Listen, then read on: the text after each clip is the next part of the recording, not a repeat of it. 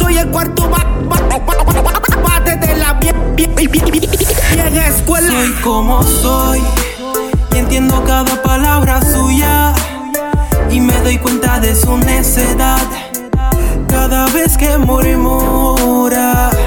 Soy como soy y lo digo sin complejo que por mis ganas reflejo que me he puesto un poco viejo, pero soy rapero.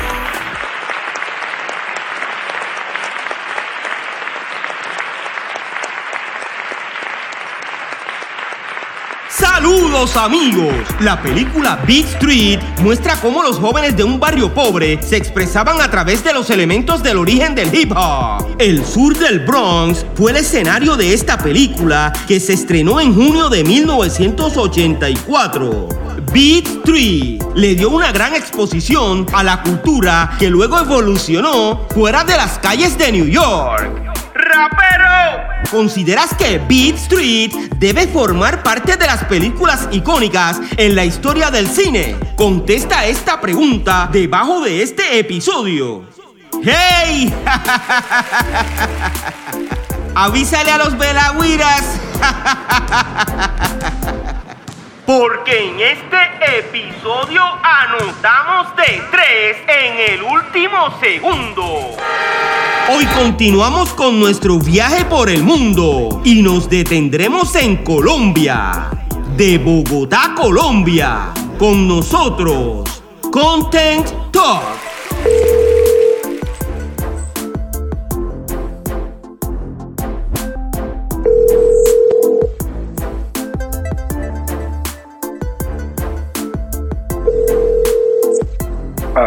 Saludos, Content, nuevamente. ¿Cómo estás? Bien, bien, bien. Un poco preocupado con lo de la señal, pero muy motivado, Piro. Muchísimas gracias por su paciencia y profesionalismo. Content, estábamos hablando del comienzo del rap en Colombia.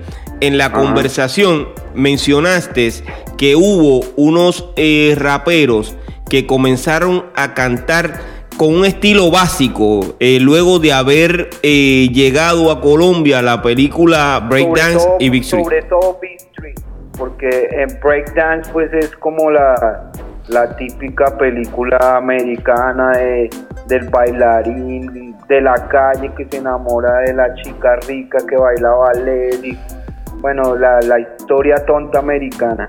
En cambio, B Street sí pues ya muestra todo como fue Cool Hair que hizo las, primeras fiestas de hip hop, ya salen los graffiti, salen los DJs, salen los MCs y ya, es una película que pues cambió la vida yo creo que de todos los que la vimos en, los ochentas. ¿Conoces los nombres de esos raperos que comenzaron a cantar eh, luego de esa película? Sí, pues como le digo, eso fue tremendo encontrarnos con lo del sobre todo con el breakdance, ver esas acrobacias de, del power moves, de todo, este, de todo lo que trae el b-boy y pues quedamos impactados sobre todo los jóvenes de ese tiempo con el baile. Uno de los primeros que vi se llamaba Juan Carlos de Doble K, que era como un breaker que comenzó a, a, usar estas instrumentales americanas y, y, comenzaba como a rapear sobre esas bases, pero los raperos de ese tiempo cantaban solo al breakdance, como a los movimientos y al baile.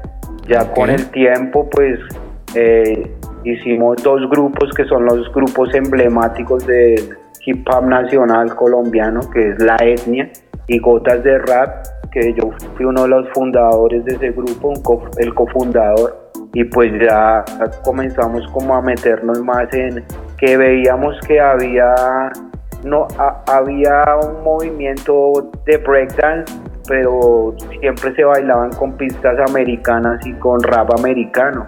Entonces pues no, no había como rap en español. Entonces pues comenzamos de una forma empírica como hacer un rap nosotros, pues eh, lo adaptamos a Colombia. Entonces comenzamos a narrar las cosas que como jóvenes, como colombianos, nos afectaban y eso.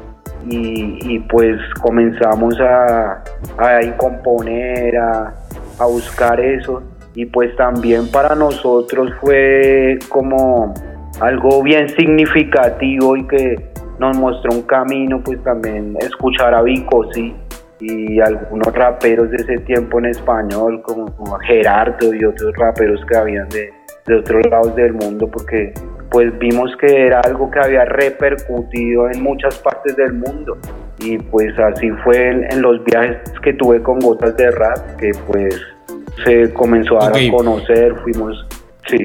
El nombre del grupo eh, del cual fuiste cofundador se llama Gotas de Rap.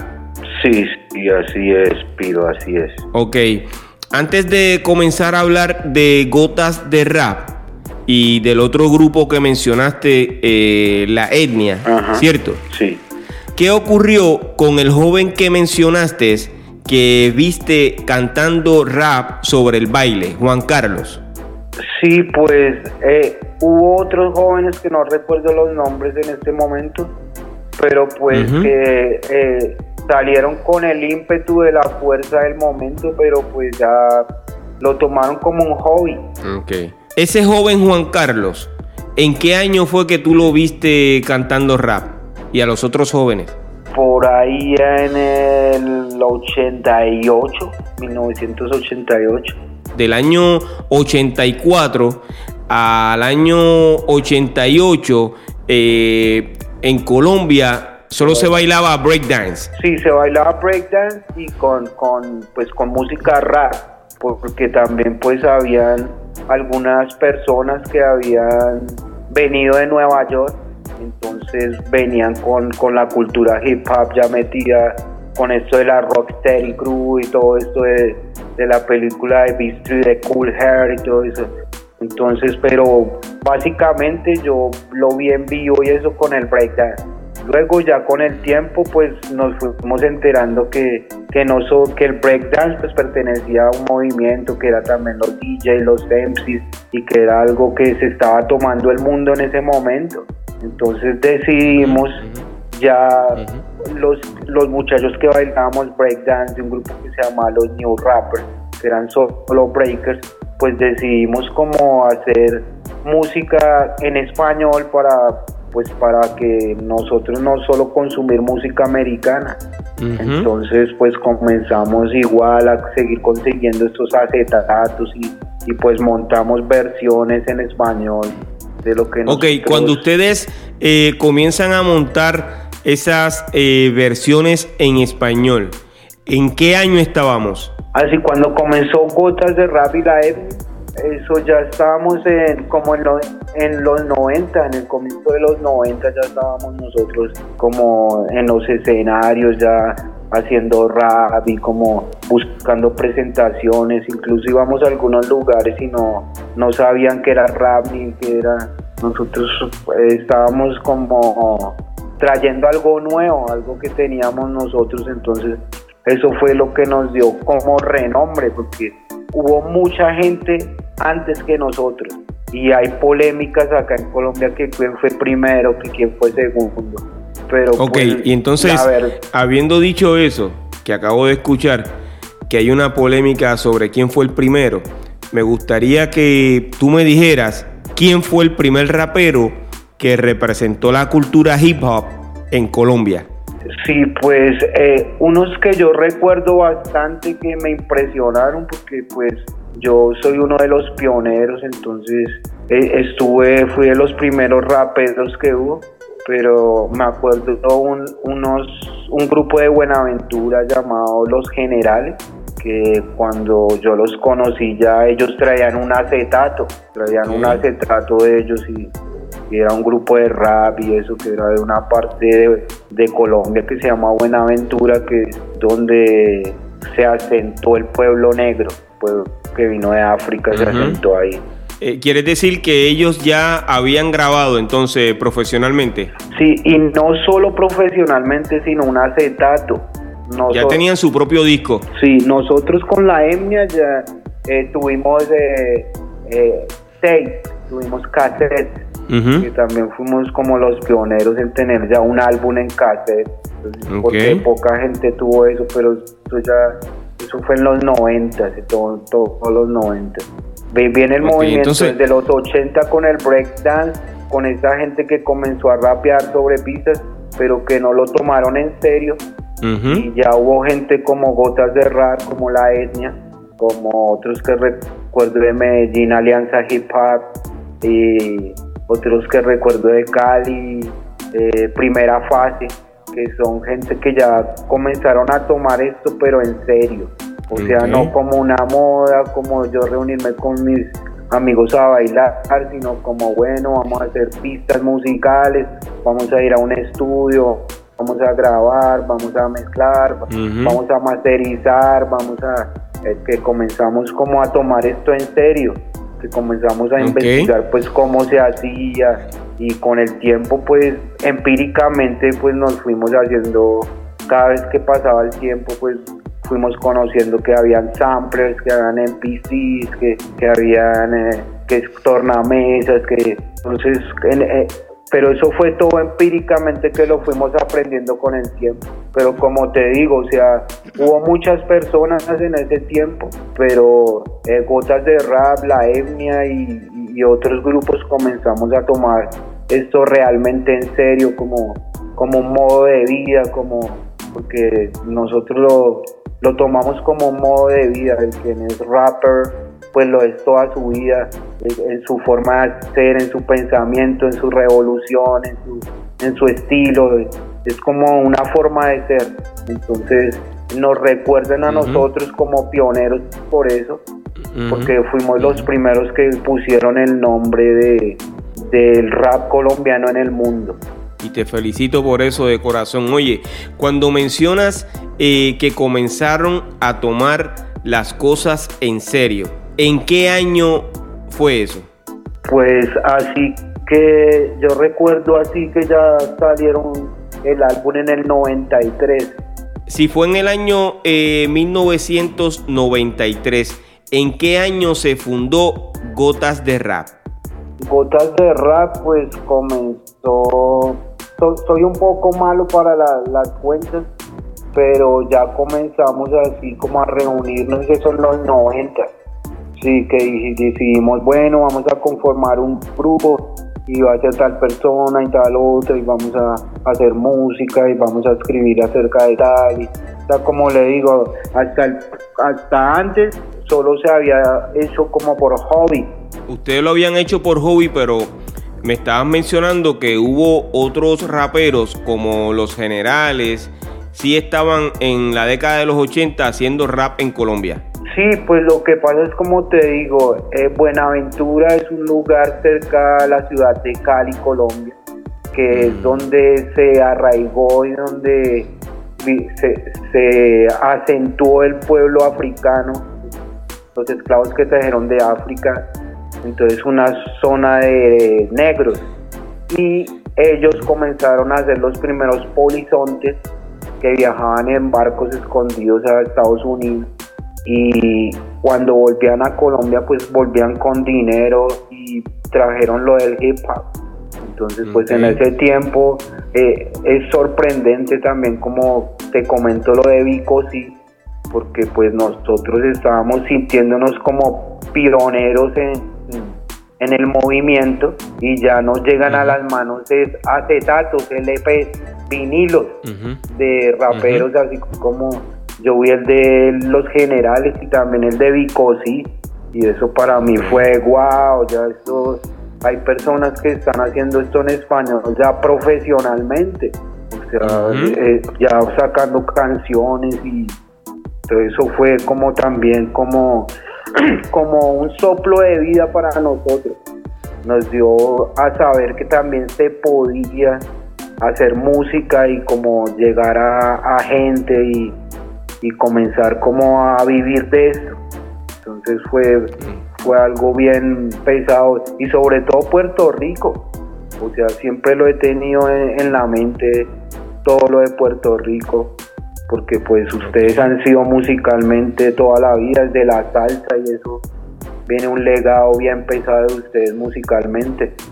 ¿De qué parte de Colombia eres? Yo soy nacido en la ciudad de Bogotá, y soy del barrio Las Cruces, de donde están bien los New Rappers y la etnia. Y es como el, eh, el Bronx de, de Bogotá y de Colombia. Ya se dice que es la cuna del hip hop, porque ahí fue que, que comenzaron los, los dos grupos más emblemáticos y como te digo, pues tuvimos giras mundiales y pues tuvimos, he tenido la oportunidad de presentarme con gente muy importante como Cypress Hill y, he podido estar en escenarios grandísimos donde se ha presentado personas como Ziggy Marley, los Rolling Stones, estado, el rap me ha llevado a estar en en muchas partes de Europa como Alemania, Holanda, Bélgica, Dinamarca, Inglaterra, Francia. Entonces eso nos ha permitido también como nutrirnos de todo ese movimiento que, que se volvió allá tan fuerte, porque pues acá desafortunadamente en Latinoamérica y eso no, jamás hubo una industria y pues también llegó lo del reggaetón y eso y, y pues el género urbano y pues se pasó a ver el hip hop como algo muy de los pobres, como de los marginales, como del guero.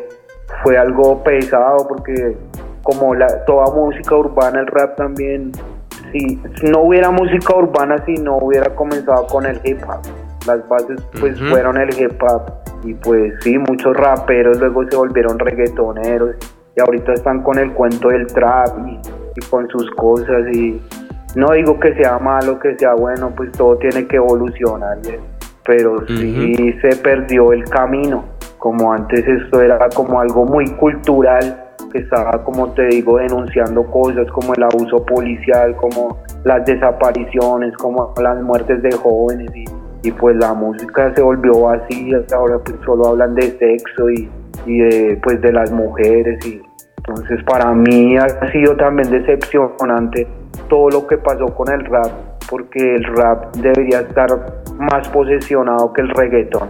Contente, hago una pregunta. Sí. Eh, ¿Tú consideras que el reggaetón y el trap son parte de la cultura hip hop?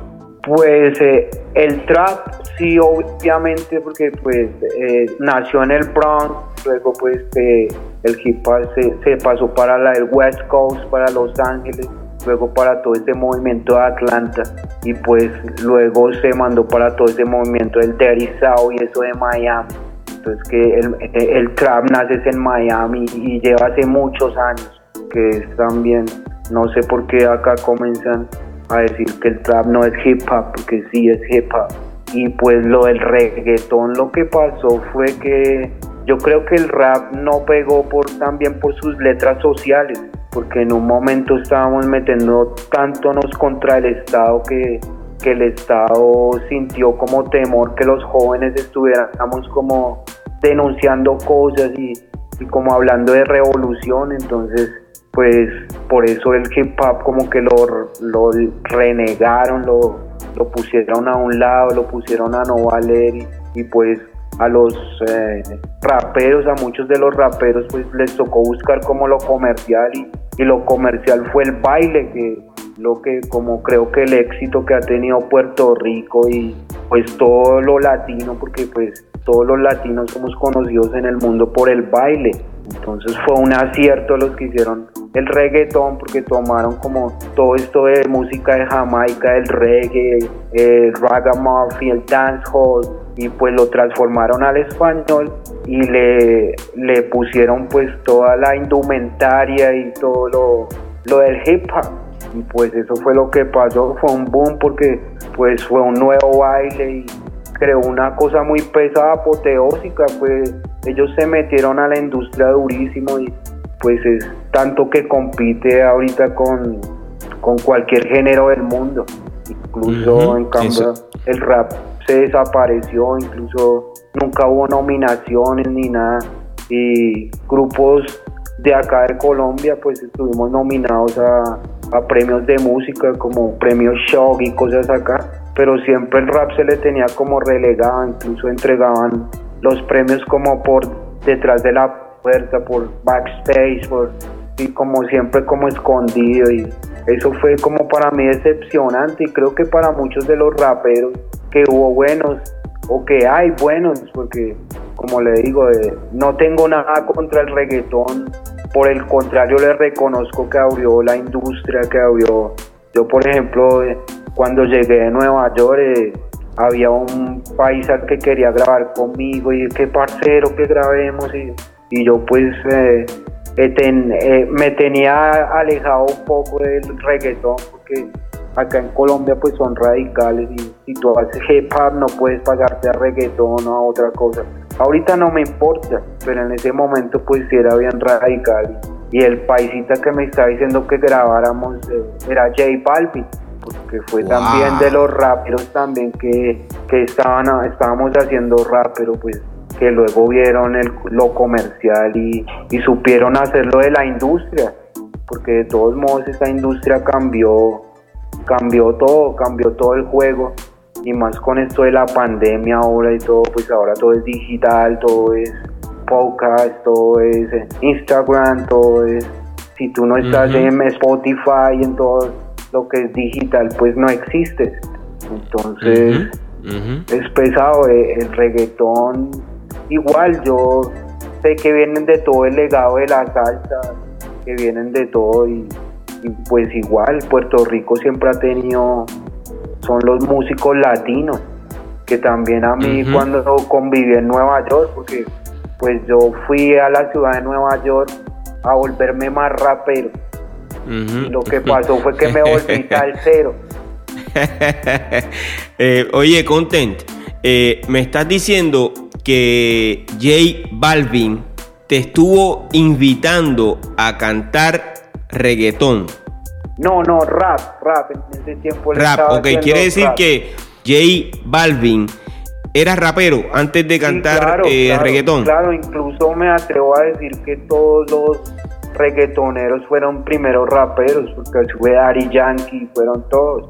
O sea, todos comenzaron con el rap.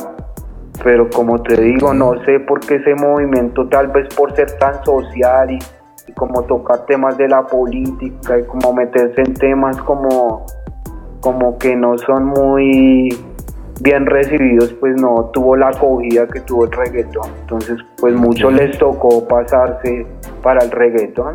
Para que conste en récord en este episodio, ¿en qué año específicamente fue que comenzaste a cantar rap? De una forma involuntaria y eso lo comenzamos a hacer cuando vimos la película Beat Street. fue como en el 85 yo creo. Desde el año 1985 comenzaste a, a escribir canciones de rap o a grabar rap como artista underground. No, no, comenzamos como al principio como a como hacer como una especie de freestyle sobre las pocas instrumentales que teníamos y eso. Ya luego, como en, los, en el 88, comencé como a hacer unas líricas ahí, pero era algo muy precario, algo muy, muy como, no muy bueno, algo muy, sí, como empezando y eso. Esas letras... el año 90 eh, como, como el año que ya decidió como que este va a ser mi camino y, pues me voy a dedicar a esto y, ya pues voy a hacerlo mejor y me voy a documentar y voy a leer y voy a... Entonces, como te digo, no es tan importante para mí como empezar como cuando ya decidí tomarlo en serio, ahí es cuando yo creo que fue importante para mí. El eso es así, eso es así pasaron cinco años en los que estuviste improvisando, escribiendo algunas letras y esas letras nunca las llegaste a grabar como artista underground, sino que comenzaste profesionalmente en la década de los 90. Sí, sí, sí, sí. Ok. Siendo también eh, como un adolescente, ¿no? Pero ya con la, con la convicción y con la meta de que, yo quería vivir de la música, que yo quería ser como los raperos de Estados Unidos. ¿lograste vivir de la música? Eh, es complicado, como le digo. eh, en algún momento de mi vida, pues como fuimos los primeros que sacamos ese eh, cassettes y, sacamos CDs, el primer, como los primeros raperos que tuvieron un CD, un álbum, pues en ese momento los CDs y, los equipos de sonido de CD pues hasta ahora estaban llegando y eso fue un boom. O sea, nosotros nos conocía todo el mundo y pues hubo anécdotas también que cuando viajamos a Europa, ya como en el 95, y eso fuimos en el 95, ya llevamos en el 97 el primer álbum en CD, eso a Europa. y, era tremendo porque en lugares como en Alemania, en, Berlín, en Frankfurt, en Hamburgo, éramos muy reconocidos. O sea, recuerdo que nosotros, pues en, la en el CD que se llama Revolución de Gotas de Rap, una canción que se llama Jesús el Cristo y recuerdo tanto que en un concierto que tuvimos por allá en Ámsterdam se acercaron unas chicas griegas y que no hablaban nada de español y llegaron a cantarme la canción de Gotas de Raíz Jesús el Cristo toda tal cual se la habían aprendido. Entonces era como crazy porque si entienden no éramos reconocidos en el país de nosotros y, y si en Europa ya, ya habíamos hecho un eco por allá. Entonces eh, le agradezco mucho al GEPA, o sea que quisiera que esto se hubiera vuelto tan rentable como el reggaetón o la música urbana. pero pues por muchas cosas políticas y, y, por las fibras que estaba tocando y lo que se estaba denunciando, pues lo, lo relegaron, entonces lo pusieron, lo dejaron como un movimiento marginal. Pero también le agradezco al GEPA y a la música pues poder haber estado en muchos países representando, bailando breakdance, haciendo graffiti, eh, cantando rap con muchos exponentes de, de, todas las partes del mundo, me llevó a conocer muchas cosas, muchas personas, entonces le agradezco. Todavía, para mí fue gratificante llegar a la ciudad de Nueva York y pues que pasaran carros de esos muy lujosos escuchando mi música, escuchando... Wow. Eso era excelente porque la música comienza a tener un eco increíble, entonces uno comienza, ha tenido mucho, si que hubiera querido, como te digo, tener como viven los reggaetoneros ahora, que tienen sus carros, como John Z, como el Dominio, como todos esos personajes que, tienen sus cosas, pero pues el rap pues, que yo fui fue tan contestatario y tan revolucionario que, que me llevó a estar en el underground, en el anonimato, pero desde aquí sigo pues... Pero fíjate, eh, Conten, eh, según lo que tú me estás contando, ese grupo Gotas de Rap estuvo bien pegado porque visitaste un montón de países. Sí, claro, eh, claro. Estuviste en, los mejores escenarios. Eh, me gustaría, eh, si es posible, que cantaras un poco de la canción Jesús en Cristo. Oh, sí, pues esto es algo extraño porque, como te digo, en ese tiempo nos criticaron porque pues decían que eran raperos y como cristianos y eso. Pero la verdad pues sí soy cristiano, pero no fanático de los que va a la iglesia a llevarle el diezmo al, al, pastor para que ande en Mercedes, no, no esos fanáticos. Pero sí veo a, Cristo como, como un maestro que me indujo a hacer muchas cosas y cambios en mi vida sin ser fanático. Entonces dice algo como así, mi parte de la canción en el mundo no pudieron entender por su demencia. Él pagó por los pecados de los hombres sin conciencia. A la cruz fue condenado por semente su sentencia. Como preso maltratado, bruta raza en decadencia. Amar fue su pecado, enseñar fue su vivencia. Él está en todo lado, predicando es mi conciencia. Cuando estoy desesperado, pido y ruego con clemencia. Con solo decir su nombre me llenó de resistencia. Pronto acabará este mundo de demencia. La luz pronto vendrá. Los justos tengan paciencia. Mentira, ahora mira cómo la maldad germina, la maldad se contamina porque justo a él camina, él da luz a cualquier mina, su palabra es fuerte y fina. Y algo como así. Buena lírica. Óyeme, el grupo Gotas de Rap sí. que comenzó en el año 90 y graba su primera producción discográfica en el año 1993. ¿Cuántas producciones tiene este grupo? Sí, nosotros sacamos el primer cassette que se llamó Contra el Muro. El segundo que fue ya álbum en sí llamado Revolución. Tuvimos un, álbum que iba a salir llamado Ghetto Boy, que era la reunión de un, colectivo que se llamaba Colombia Rap Cartel, que era la unión de grupos de Cali, Medellín y Bogotá, que era un proyecto que nunca salió, pero estuvo el álbum. Y luego yo me voy a la ciudad de Nueva York, duro un poco de años allá, vuelvo y me encuentro con la etnia y ellos me sacan una, un álbum como solista llamado Talk Música. El grupo La Etnia es colombiano y comenzaron después del grupo Gotas de Rap. No, pues hay, hay, una polémica sobre eso porque dicen que primero fue Gotas, que primero fue la etnia, pero la verdad comenzamos casi al tiempo. Con la honestidad que te caracteriza. Sí. ¿Qué grupo comenzó primero? Como te digo, es, es difícil decir eso porque pues eh, nosotros íbamos a, ese grupo que se llamaba los New Rappers de los Breakers. Entonces pues, estábamos ahí haciendo todo juntos, estábamos bailando break, estábamos improvisando, entonces todo el tiempo, entonces no, no sé quién, que haya alguien que sea primero.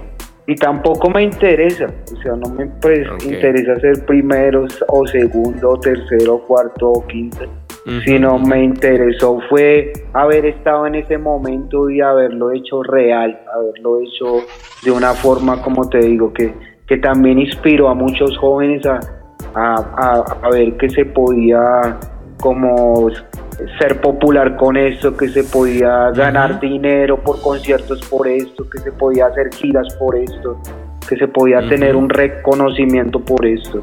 Entonces eso es lo que más importante me parece a mí, que fue de los dos grupos, como te digo, pudo haber muchos antes y no digo que no, pero estos dos grupos como que sentaron unas bases de que, bueno, esto se puede hacer en serio y se puede vivir de esto, o intentar vivir de esto se puede.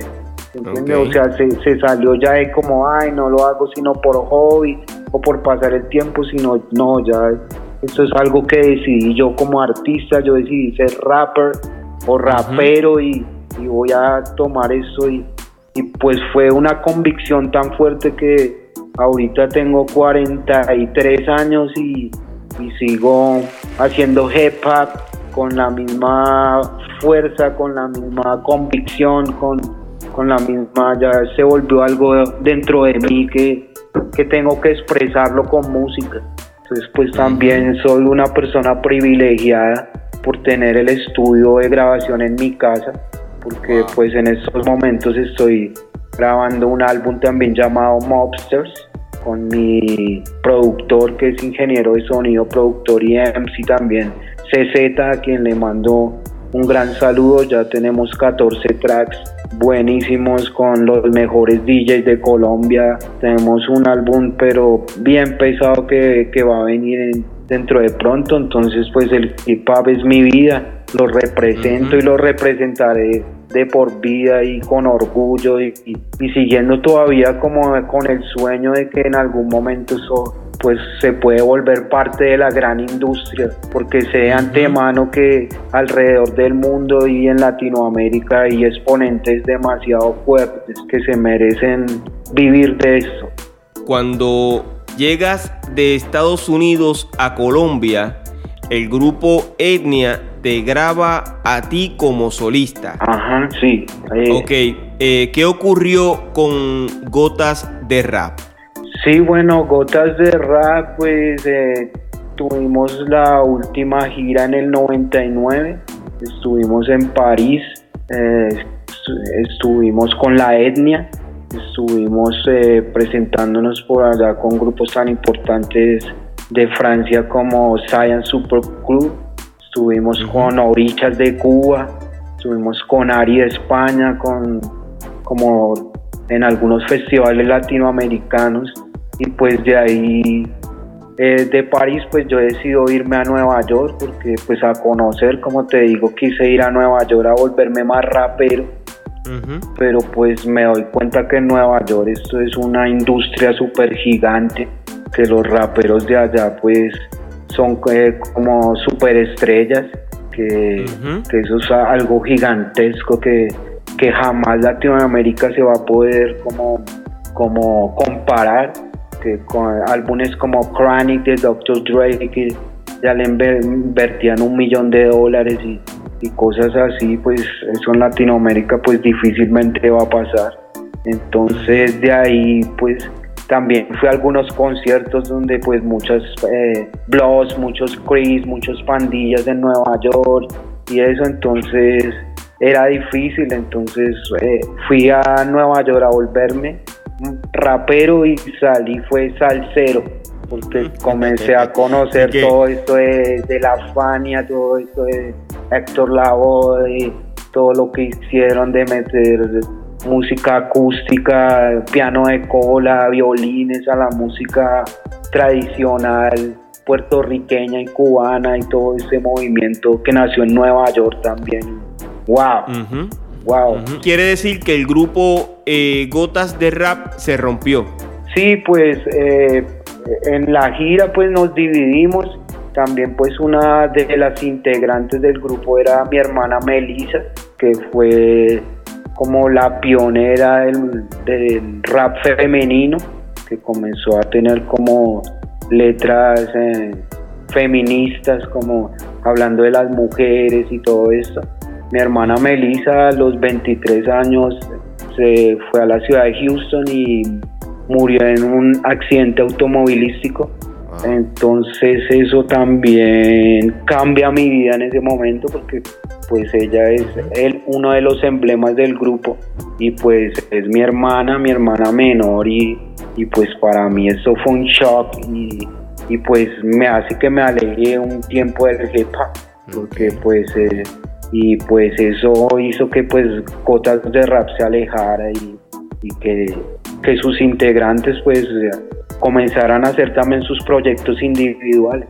Hubo un fundador del grupo Gotas de Rap eh, que no lo hemos mencionado. Eh, ¿Puedes mencionar su nombre? Sí, pues eh, el grupo lo fundamos, se llama Javier Arbeláez y pues y Conten, que soy yo, que soy el cofundador, que fuimos los que decidimos como unirnos y, pues comenzar con esto del hip hop. ¿Y este rapero todavía está activo? Eh, sí, pues él estaba viviendo hace muchos años también en la ciudad de Los Ángeles, California. Y por lo que he sabido, pues sí, él se volvió cristiano y, y ahora está sacando letras cristianas y un álbum dice que va a sacar, sí. Lo mismo el productor musical, se llama Cap, Carlos Andrés Pacheco, que también es un productor musical que, ha sido como uno de los promotores de, de los nuevos talentos de rap acá en Colombia. De los discos que lanzó Gotas de Rap, ¿bajo qué sello discográfico pudieron lanzarlo? Sí, nosotros fundamos un sello llamado Contra el Muro Records. Ustedes desde el año 1993 eh, pudieron lanzar y distribuir sus propias producciones discográficas. Sí, sí, pues al principio pues sacamos un cassette que fue y, y pues así lo a las pocas copias que sacamos pues se, se regaron por todo Colombia. Lo mismo también cuando sacamos el álbum Revolución, que es, es uno de los álbumes leyenda del hip hop latino y pues algunas canciones de ese álbum han estado como las 50, entre las 50 canciones más importantes del hip hop latino, eh, según la revista Rolling Stone. Entonces, pues ese álbum es emblemático y por eso siempre van a recordar a Gotas de Rap con cariño, como los pioneros, entre comillas, de, del movimiento acá en Colombia. como solista, ¿cuántas producciones pudiste lanzar? Como solista, eh, cuando regreso a Nueva York, pues tengo la fortuna de encontrarme con la EMI.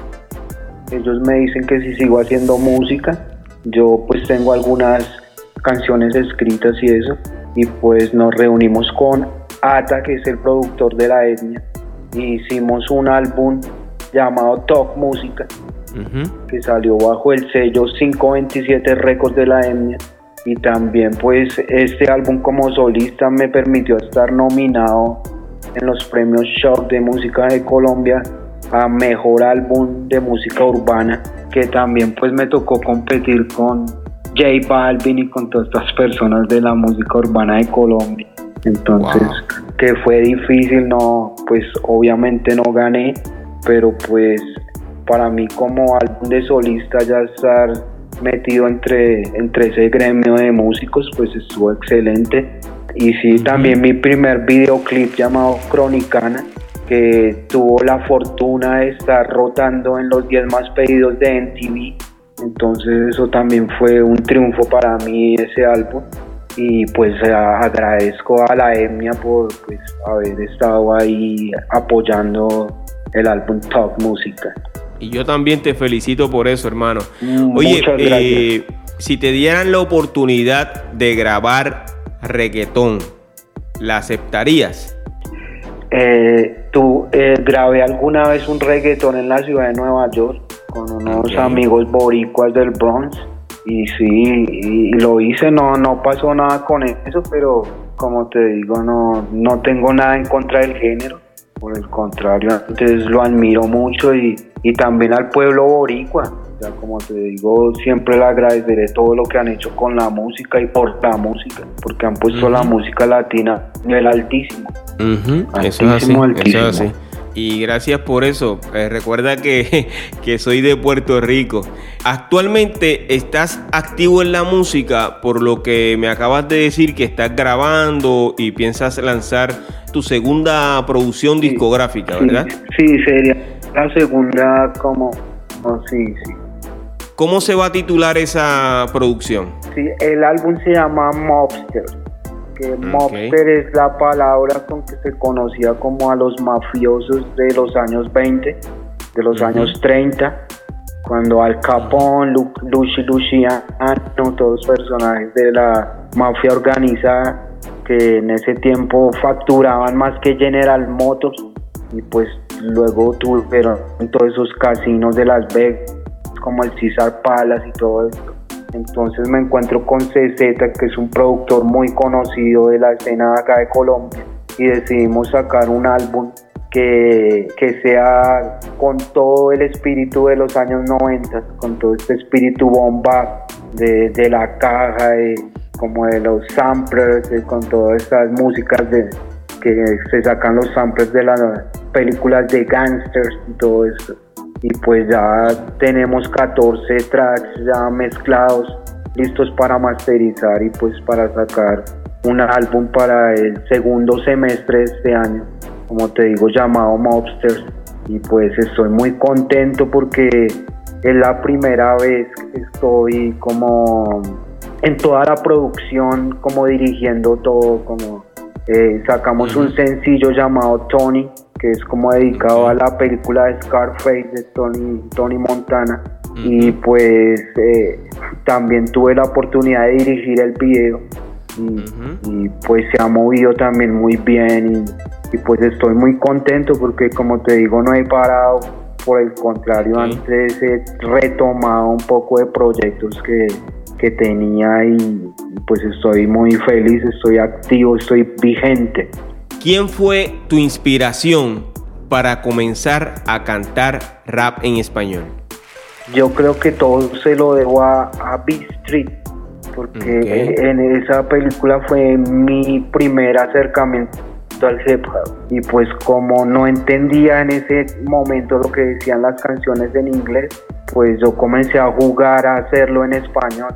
Quiere decir que eh, comenzaste con la ilusión de ser rapero antes de escuchar a los puertorriqueños. Claro, claro, por supuesto. Yo no, yo quise ser rapero cuando escuché el, rap en inglés y comencé a, querer hacerlo en español. Luego ya fue eh, para mí como quedé sorprendido cuando ya me llegó también un vinilo de Picosi. Entonces porque yo estaba queriendo comenzar algo y, estas personas ya me llevaban años luz. Incluso hay raperos que nunca ni grabaron un, un vinilo porque lo primero que hacen los raperos en Estados Unidos pues es grabar vinilos para darle dos copias a los DJs en los clubs para que puedan hacer mixtape de sus canciones.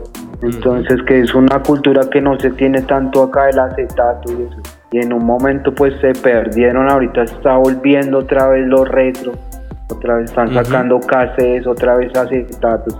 Tú que te has mostrado tan conocedor del rap y de la cultura hip hop. ¿Conoces quién fue el primer rapero a nivel mundial? La verdad no, no, no podría dar un nombre porque sin tener la certeza pues sería como jugar a adivinar. Eh, no cabe duda que tenemos que continuar documentando la historia del rap. Cuando termine de entrevistar a la mayoría de los raperos a nivel mundial, publicaré un libro que lo titularé así mismo, La historia del rap en español. Qué bien, qué bien, Piro, qué bien, qué bien. Así que eh, agradezco eh, tu colaboración y te felicito porque has tenido mucho éxito. Eh, son muy pocos los raperos que han llegado a los lugares donde tú llegaste o donde llegó tu música. Son muy pocos los raperos que han recibido premios por su música y tú sabes el esfuerzo que hay que darle para poder terminar un disco y, claro. y poder lanzarlo. No, gracias a usted, Piro. Yo es un día me levanté muy optimista esta mañana porque pues siempre la isla, voy a querer mucho la isla conviví allá en, Nueva York con mucha gente de Puerto Rico también, con mi cuchi frito, también me gusta el coqui, Puerto Rico es a mí, sabe que les agradezco, para mí es un orgullo poder llegar a la isla, hablar con alguien así de, su trayectoria y, y de lo que me cuenta el libro que va a hacer, pues me siento honrado, me siento feliz. Muchas gracias, Piro, por la invitación. Muchas gracias por el podcast. Que ojalá le haya servido lo que humildemente pues, le puede contar. Muchísimas gracias. Saludos a todos los oyentes de Puerto Rico. Bendiciones, muchísimas gracias. Y hip hop for life. Te deseo mucho éxito. Igual yo para ti un abrazo hermano, Dios lo bendiga, muchísimas gracias y Puerto Rico bendiciones a todos, los llevo en mi corazón. Gracias hermano, cuídate. Escucharon al rapero colombiano Content Talk, a quien le agradecemos su aportación a la cultura hip hop y su participación en esta temporada. Gracias al viejo Alca del grupo Ranza Company por gestionar la intervención de nuestro invitado. Seguimos con la historia del rap. Yo soy Piro JM y esto es otro episodio más de Piro a lo natural. Oye, bomboncitos de menta para que se entretengan.